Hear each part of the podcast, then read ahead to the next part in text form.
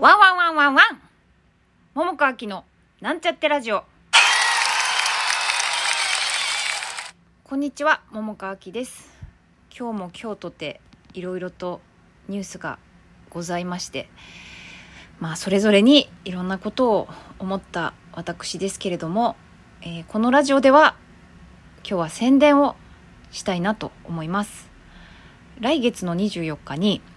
桃香とケンケンの遊ぼう会というのをやるんだけどもその見学を募集しています。で私のねあの注文の多い桃香店の、まあ、ブログというか日記というかそれとあとまあツイッターにも一応お知らせしたんだけれどもなので詳細はそちらを見ていただいてえっ、と、まあ、どういう経緯でっていうほどそんなあれでもないんだけどあの、まあ、ちょっと喋ろうかなと思っています。でこれはね私がもうこの間で今年の舞台というのはもう終わっちゃってだけどもうちょっとなんていうのかなある程度共通言語を持った俳優と戯曲を読んだりしてなんかあれこれと実験というかなんというかああだこうだ喋りながらこうなんか演劇やりたいなと思っていてね。なので別に一本なんか作品を作るとかじゃないんだけれどもあの、まあ、そうやってちょっと遊びたいっていう欲があって。でまあケンケンに行ったらやろうってなって。で最初は2人だけで遊ぶつもりだったんだけれども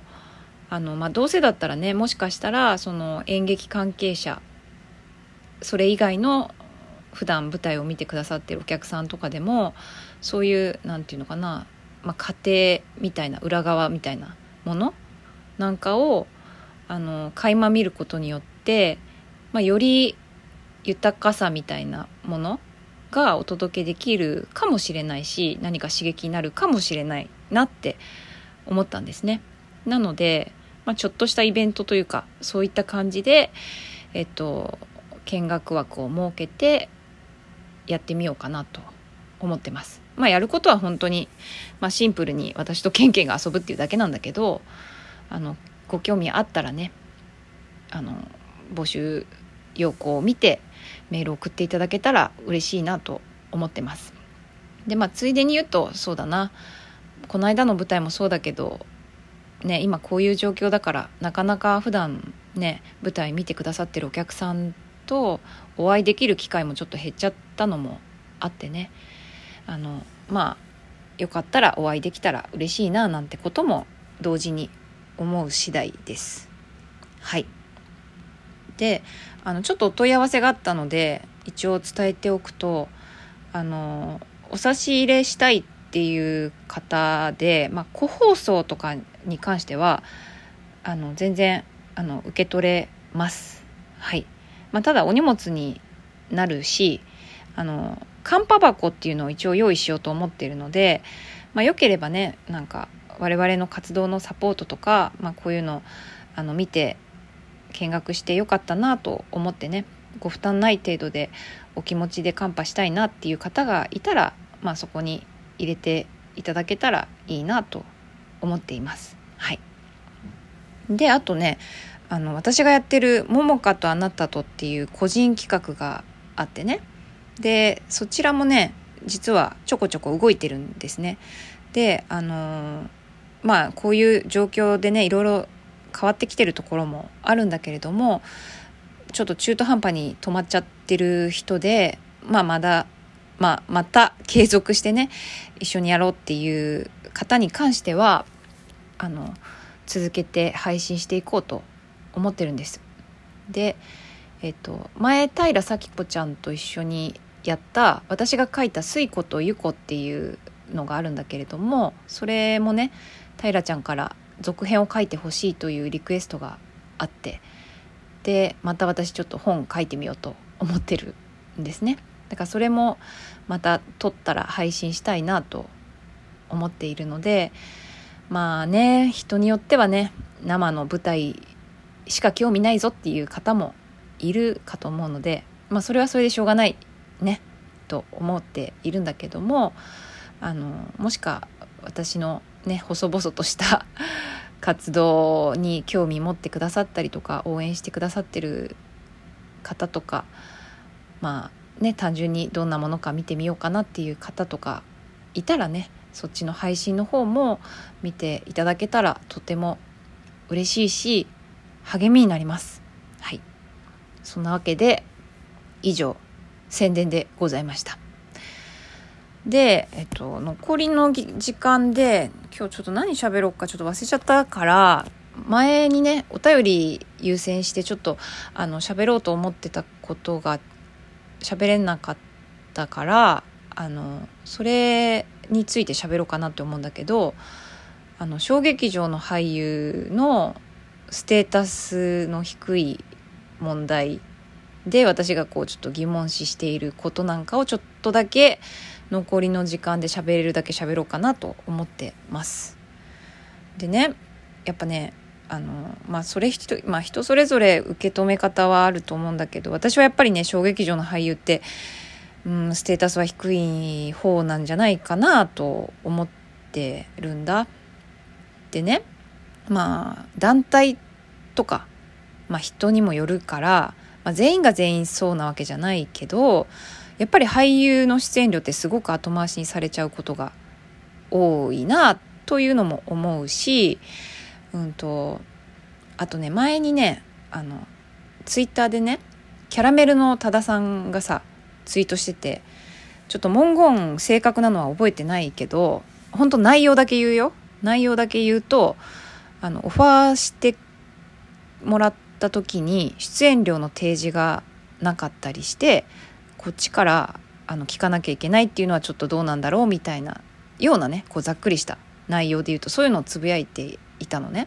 でそれね私もほんとすごいそう思うんだよね。でこれはもう全部が全部じゃないんだよもちろんちゃんと出演料の話もきちんと向こうからしてくださる人もいるそういう団体もあるのは確かなんだけど一部でそうじゃないところもあるんだよねだからあのまあ最初はさスケジュールこの期間空いてますかって言ってさまあそれだけの質問でさまあそれはいいじゃない？別に。で空いてますよってなって、まあ、実際なんか内容とか企画書みたいなものをさ送ってもらう際にさやっぱ出演料とかの提示がない場合もあるんだよね。だからそれがすごい不思議だなって私は思うんだ。でね、まあ、大抵私の場合は俳優やってるからさオファーされる側の方が多いんだけども私はオファーする側でもあってそれこそ自分のちっちゃい配信企画に関してもそうだしあの過去自分があの立ち上げるというか自分企画の公演で舞台打ったこともあるし、まあ、今年もまあ、途中まで進めてたけどもコロナできあの中止になっちゃったのもあるけどそういう自分の企画で何かオファーする際の出演料とかそういうギャラ交渉というかギャラの提示っていうのはちゃんと先にするのね。でそれが当たり前だと私は思ってるんだ。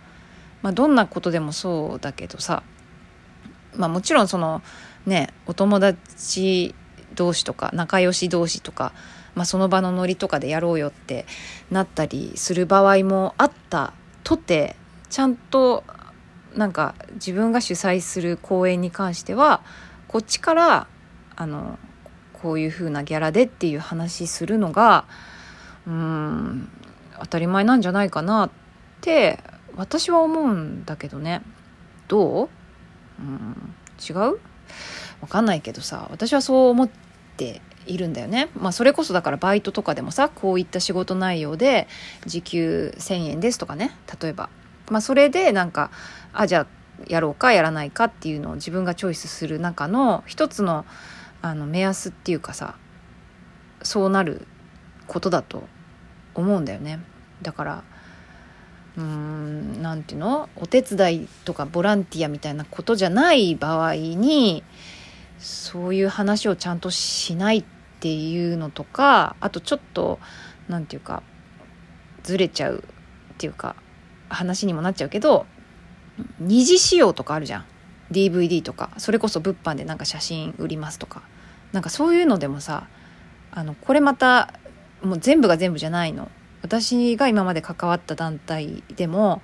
ちゃんとなんかこういう物販をやりたいと思っていてとかなんか DVD 販売しますとか、まあ、いいですかみたいな話とか含めてでなんかもしそれであの大丈夫だったらあのその売り上げのうちの何パーセントをペイしますって言って本当ちゃんときちんとあのお話ししてくださる方もいるのね。だから本当私はそういう方は本当なんていうかちゃんと安心して仕事できるから本当にありがたいなって思ってんだけど中にはもう勝手にどんどん進めちゃってで何の話もされないっていう場合もあったりしてさいやおかしな話だなって思うのね。でなんかこういう話するとさいやお前がさお前っていうのは私ね 桃香だからそうなんじゃないのって言われちゃうかもしんないんだけどでもささっきも言ったけどさツイッターでねあの多田さんがだよ多田さんもなんていうかそのねちゃんとギャラ交渉してくれないっていうことをつぶやいてたってことはやっぱねあの私だからっていうことだけじゃないって私は思うんだよね。いろいろやっぱりステータスが低いというかなんというかちょっと粗雑にされる場合って結構あるんじゃないかなって私は思うんだよね。だからさこういう話をさお金のこととか言っちゃうとさあいつうるせえみたいな風になっちゃうかもしんないけど、まあ、私なんか権力ないからちまちまだけどこういうことを言ってってねちょっとずつでも変えていけたらいいなって思ってるんだ。うんまあ、ちょっともう時間もないから、まあ、こんな感じになっちゃうけど、まあ、そういうふうに思ってるし、まあ、今までちょっとなんだろう例えばそれ別に悪意なくてなんかうっかりみたいな人もいるかもしんないからあのそういうの変えてもらえたらいいなって思うなっていう話でした。ではまた明日。